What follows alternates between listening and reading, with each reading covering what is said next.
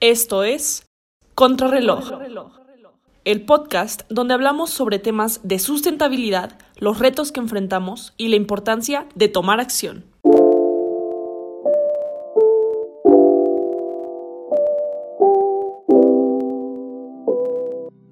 Hola a todos y todas, bella audiencia de TechSem. Para aquellos que estén en modelo Tech 21, esperamos les haya ido bien en su semana Tech, la hayan disfrutado aquellos que estén Tech 20, esperamos que en su semana ahí igual les haya ido bien. Y para nuestra audiencia de prepa, ellos creo que van terminando sus exámenes de segundo registro.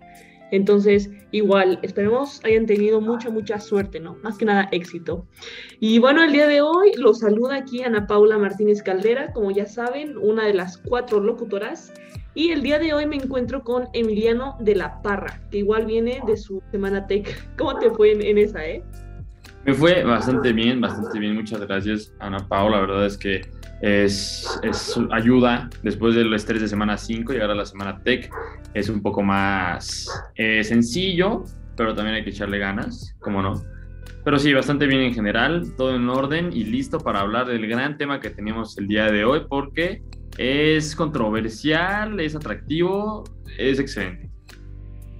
Sí, de hecho se ha estado hablando en las noticias, ahí luego veo que hacen como sus mesas de discusión y he visto algunos capítulos, entonces pues estoy emocionada porque es un muy buen tema. Y, bueno, ya no hay que hacer más, em, hay que decirles cuál es el tema. Hoy vamos a hablar acerca de la autosuficiencia, específicamente la autosuficiencia energética. Entonces, déjenme decirles que, o sea, si ustedes buscan autosuficiencia en Google para saber qué es, les va a aparecer como tipo cualidad de ser autosuficiente. Entonces, muchas gracias Google no sé qué haríamos sin ti, sin tus buenas definiciones. Pero bueno, como tal, se entiende por el mero término que la autosuficiencia es quien se basta a sí mismo, ¿no? Pero creo que en el tema energético es un poco diferente, ¿no crees, Parra? ¿Tú cómo lo definirías, la autosuficiencia energética? En el tema energético, bueno, existen diferentes maneras de verlo. Por ejemplo, lo puedes ver donde una compañía es autosuficiente, donde una empresa es autosuficiente, o donde una casa es autosuficiente, pero eh, eso lo vamos a hablar acerca más bien de una manera general, explorando naciones eh, o estados, vaya. Eh, en este momento nuestra, nuestra idea va dirigida hacia la autosuficiencia en México. A partir de eso surge, y bueno, la autosuficiencia energética básicamente plantea de manera general que se es, digamos, en el consumo de energía no se requiere de una fuente externa para poder eh, retroalimentar el sistema que se tiene. Esto, si fuera una casa, por ejemplo, la autosuficiencia energética en una casa es cuando la energía nada más la genera eh, la misma casa con paneles solares, por ejemplo, este, con energía eólica, etcétera, etcétera. Eh, digamos, este es un tipo de energías renovables. Sin embargo, cuando hablamos de un país, cuando hablamos de un país auto, autosuficiente energéticamente, nos referimos a un país que no requiere de energía externa o energía de otros países para poder ser autosuficiente. Y bueno, ese es el tema del día de hoy, como lo mencionaba. La situación es que México, eh, a manos de nuestro presidente Andrés Manuel López Obrador, plantea que podemos ser autosuficientes para durante su sexenio, ¿no? Eso es lo que plantea hacer, eh, que se llegue a la autosuficiencia, pero no necesariamente autosuficiencia con energía limpia. es el detalle. Y bueno, en esto hay que, hay que destacar algunas cosas, como por ejemplo el porcentaje de uso de combustibles fósiles por parte de México en, el país. El porcentaje total del consumo de energía de combustibles fósiles en México en el 2015 fue de 90.43%. De los últimos 44 años, ha sido de 91.06%. El total de la energía que se lleva a cabo en México sale a partir de los, de los combustibles fósiles. Y ese es un problema. Porque si bien se plantea llegar a este consumo autosuficiente de energía, no es energía limpia, no es energía renovable y daña terriblemente a la mente. Claro, claro, claro que sí. Y, es justo el, el, debate, ¿no? Lo controversial, o sea, autosuficiencias, autosuficientes, pero ¿a qué costo? o sea, al costo de nuestra salud, porque si bien sabemos que el uso de combustibles fósiles es uno de los principales causantes de la crisis ambiental que estamos viendo el día de hoy.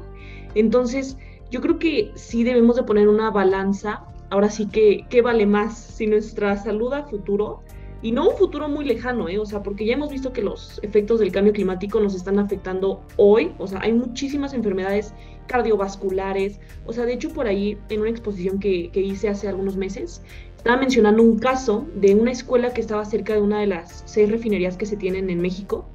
Y se estudió que muchas personas alrededor de esta refinería estaban presentando enfermedades cardiovasculares, enfermedades pulmonares. Los mismos niños no podían salir a clase de deportes porque la contingencia ambiental estaba tan alta. Entonces, realmente, realmente tenemos que cuestionarnos a qué costo vamos a ser autosuficientes. Porque pues sí, o sea, como tú lo mencionabas, básicamente una de las propuestas más grandes de nuestro gobierno actual es para 2003 dejar de importar gasolinas, ¿no? Y ser autosuficientes con las refinerías que tenemos, ¿no? Con la creación de nuevas, que creo que por ahí está un Dos Bocas, no sé, corrígeme Parra, creo que es una de las nuevas que se están creando. Y también quieren meter más recursos para modernizar las seis refinerías que ya existen.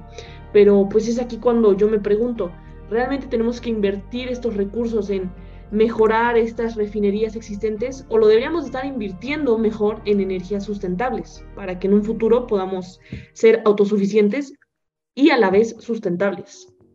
Y es que esa es la, la gran pregunta, ¿no? Eh, recordar que a partir de el 2015, 197 naciones del mundo, eh, por medio de las Naciones Unidas, eh, ratificaron el Protocolo de Montreal, que es un acuerdo internacional que, digamos, en cuestiones de la, de la situación medioambiental es de los más exitosos que se lograron a partir de que, de que se instauró a finales de los años 90, pero eh, una debilidad que es importante es la falta de respuesta inmediata por parte de los países, eh, sobre todo países que no tienen la infraestructura para poder mantener un consumo eh, renovable y un consumo de, energías limpias. Justo lo que mencionabas, Ana Pau, es lo, más importante. ¿Es autosuficiente o sustentable?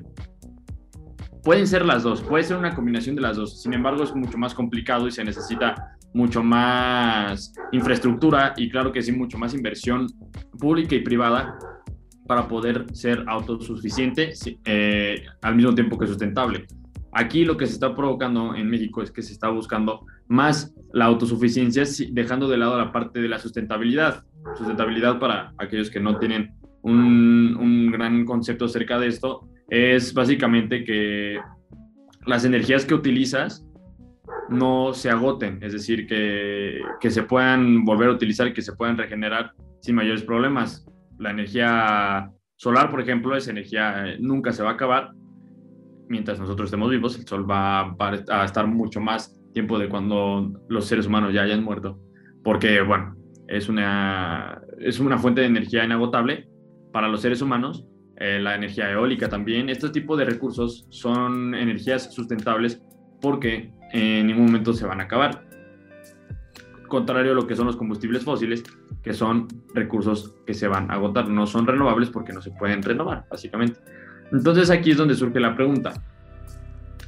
Económicamente, ser autosuficiente es, es lo ideal, ¿no? es lo bueno. Pero, ¿a qué costo contra el cambio climático? Esa es, esa es, es la cuestión. Económicamente es bueno, sí, pero estamos dejando completamente de lado, si queremos ser autosuficientes con energías de combustibles fósiles, estamos dejando de lado todo el daño que podemos hacer hacia el cambio climático. Sí, y sabes, como, como bien dices, yo creo que el ser autosuficientes con fósiles está condenando a un futuro sustentable a México. Simplemente nos estamos condenando.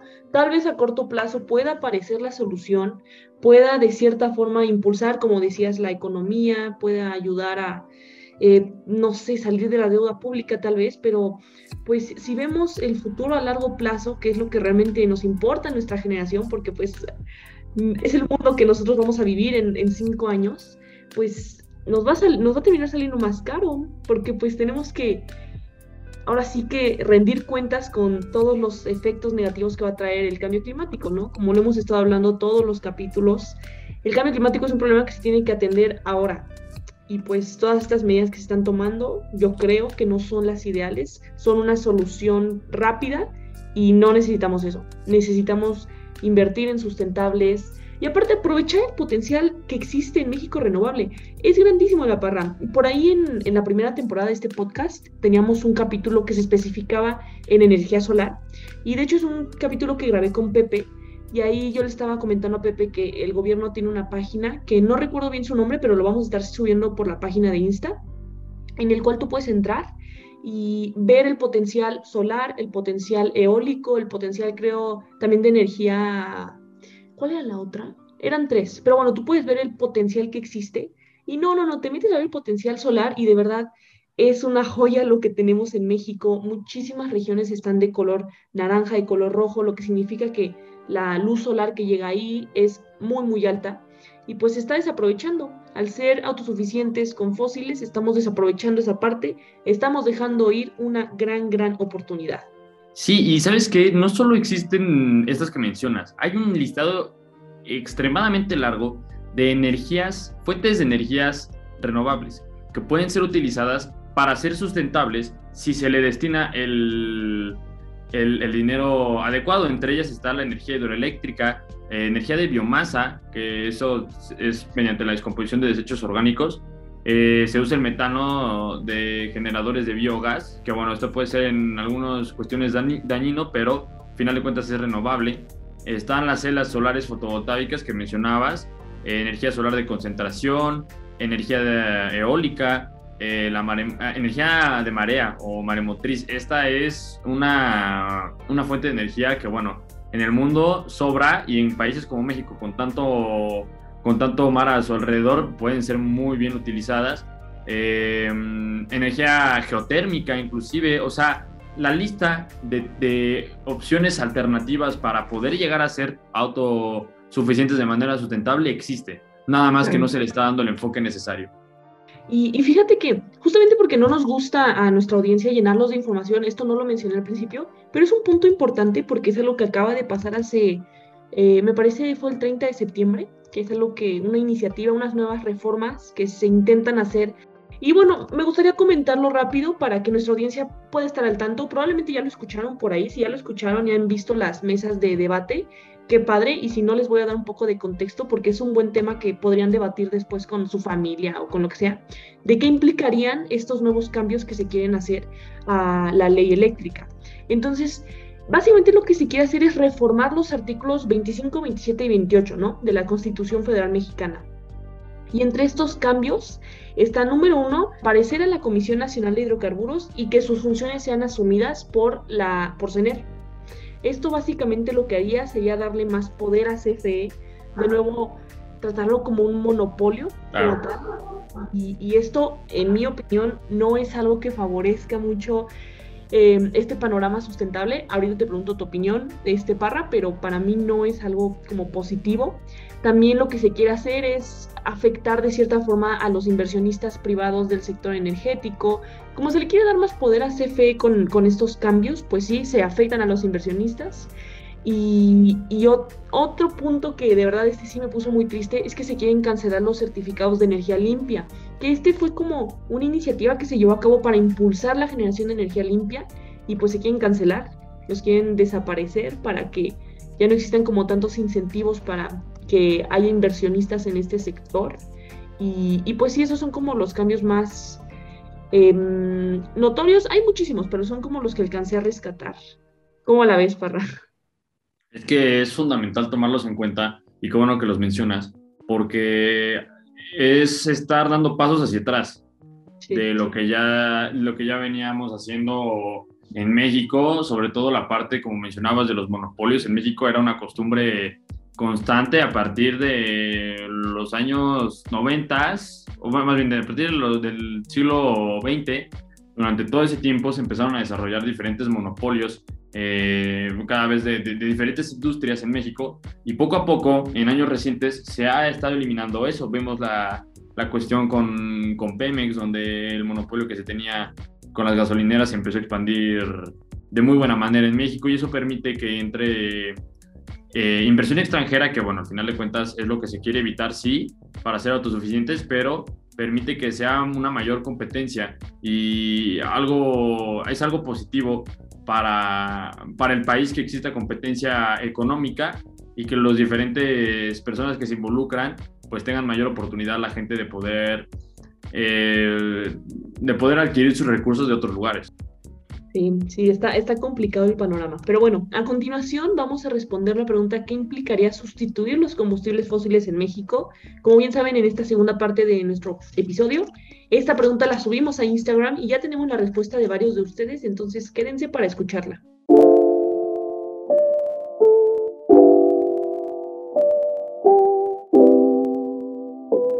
Pues primero que nada, esta fue una de las preguntas más controversiales que hemos lanzado en nuestras redes sociales y su respuesta fue increíble. Nunca habíamos recibido tanta, tanto apoyo de su parte, entonces muchas gracias por responder nuestras historias.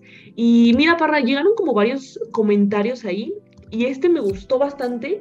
Fue algo conciso, la verdad es que no explico de más, pero un usuario puso, sustituir los combustibles fósiles en México significaría un colapso para la economía y no podría estar mm, estoy de acuerdo, pero, o sea, sí considero que actualmente nuestra economía es de cierta forma dependiente en, la en las refinerías, en los fósiles, pero yo creo que solamente sería un colapso si se hace de la noche a la mañana. Y eso no es algo que pasaría, o sea, no es como que, ay, adiós todos los, todas nuestras refinerías, no, es un cambio gradual que conforme pasen los años se evita este colapso. ¿Pensarías que sería un colapso o no, perra? Eh, desde que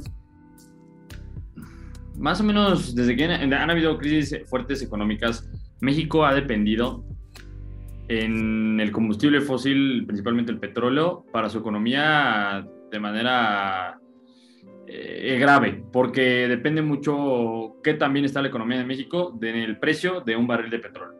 Eso lo vimos mucho en diferentes eh, presidencias, como por ejemplo López Portillo, donde cae el precio del petróleo y todo se derrumba en la economía mexicana.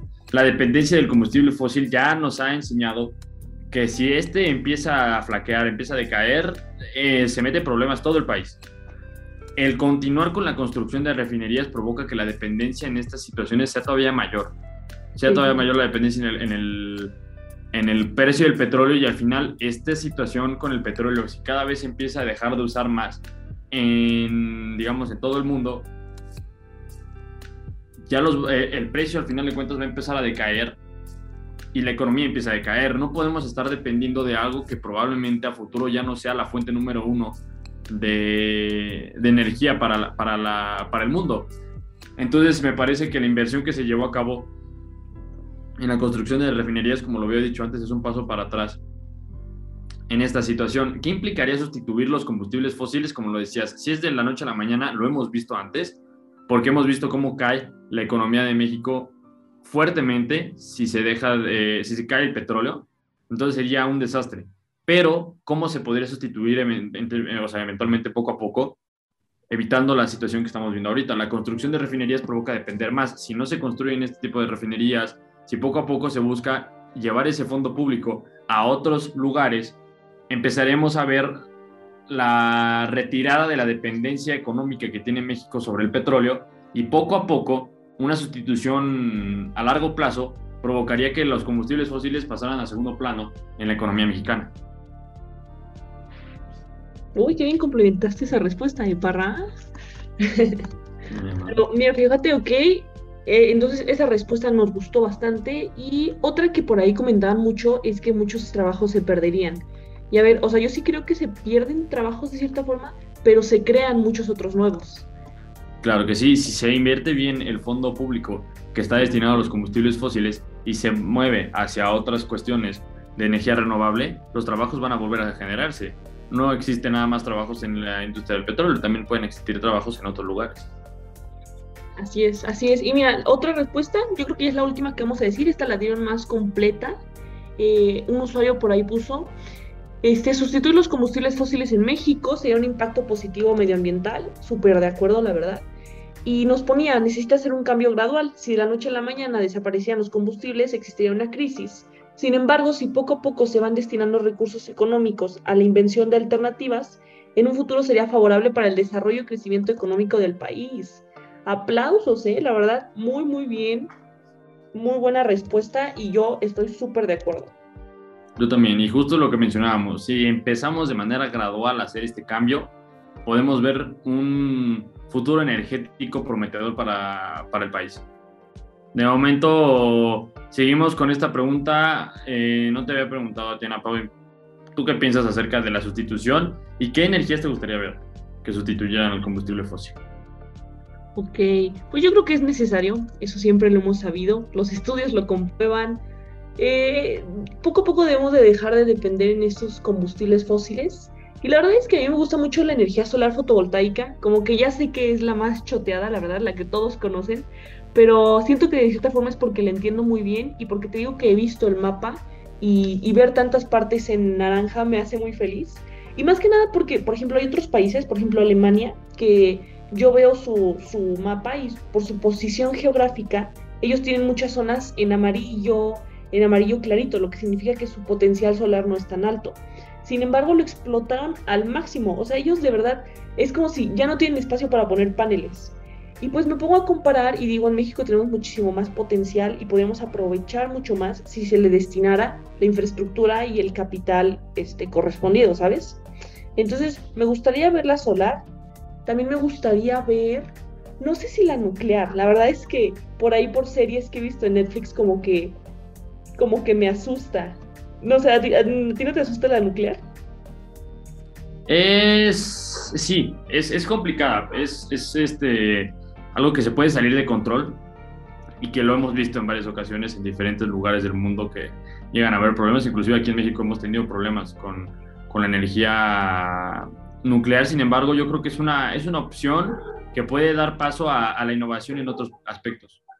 Sí, sí, sí, así es. Y bueno, en Instagram les vamos a dejar ahí también una historia para que puedan ustedes ponernos cuál energía este, renovable les gustaría ver implementada en nuestro país. Como decía Parra, la lista es larguísima. Hay bastantes buenas opciones, aparte, claro, de la solar y la eólica. Por ahí también está la hidráulica, muchas, muchas opciones.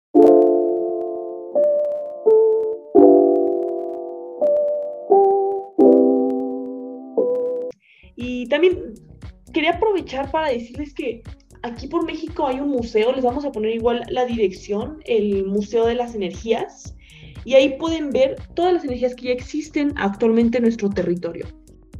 En estas recomendaciones, yo les recomiendo que busquen alternativas sobre lo que pueden encontrar de recursos energéticos em, renovables en sus casas en sus casas, perdón, pueden empezar a buscar la manera de implementar paneles solares o inclusive eh, energía eólica, que cada vez es más accesible. Si lo buscan en diferentes lugares donde se venden como cosas de hogar y todo este tipo de situaciones, lo pueden encontrar. Y me parece, me parece una opción que nosotros podemos tomar para, digamos, para tomar las riendas del asunto en un porcentaje limitado, claro que sí, porque pues no es, no es que estamos cambiando una empresa completa, pero el ayudar, poner nuestro granito de arena con nuestras casas puede ser fundamental. Sí, sí, sí. Igual en una de las recomendaciones que les damos, podríamos a subir a Instagram un video que explica bastante bien estas nuevas reformas que se quieren hacer a la, ley eléctrica. Lo hacen de una manera simple y eso la verdad está padre porque luego intentas investigar y te empiezas a meter y hay documento tras documento tras documento que luego no se llega a entender. La verdad es que me pasó. Pero con este video que vamos a subir está muy, muy, muy comprensible y esperamos lo puedan ver. Perfecto. Me parece muy bien. Y yo creo que es buen momento para cerrar este, este bello episodio porque eh, estamos motivados y pensamos que sí, nosotros podemos afectar un cambio tomando riendas en el asunto desde nuestra trinchera. Claro que sí. Pues muchísimas gracias por haber escuchado este buen episodio, uno de los mejores que hemos tenido, me parece, y esperamos verlo en los próximos capítulos. Les comento rápido, ya nuestra temporada está por acabar. Por ahí creo que faltan dos episodios, uno que se va a grabar con Pepe y con Monse y el episodio final. Entonces, estén atentos, no se pierdan los próximos episodios porque van a estar muy muy buenos y esperamos verlos pronto. No te pierdas los próximos episodios. Esto fue Contrarreloj. Es momento de tomar acción.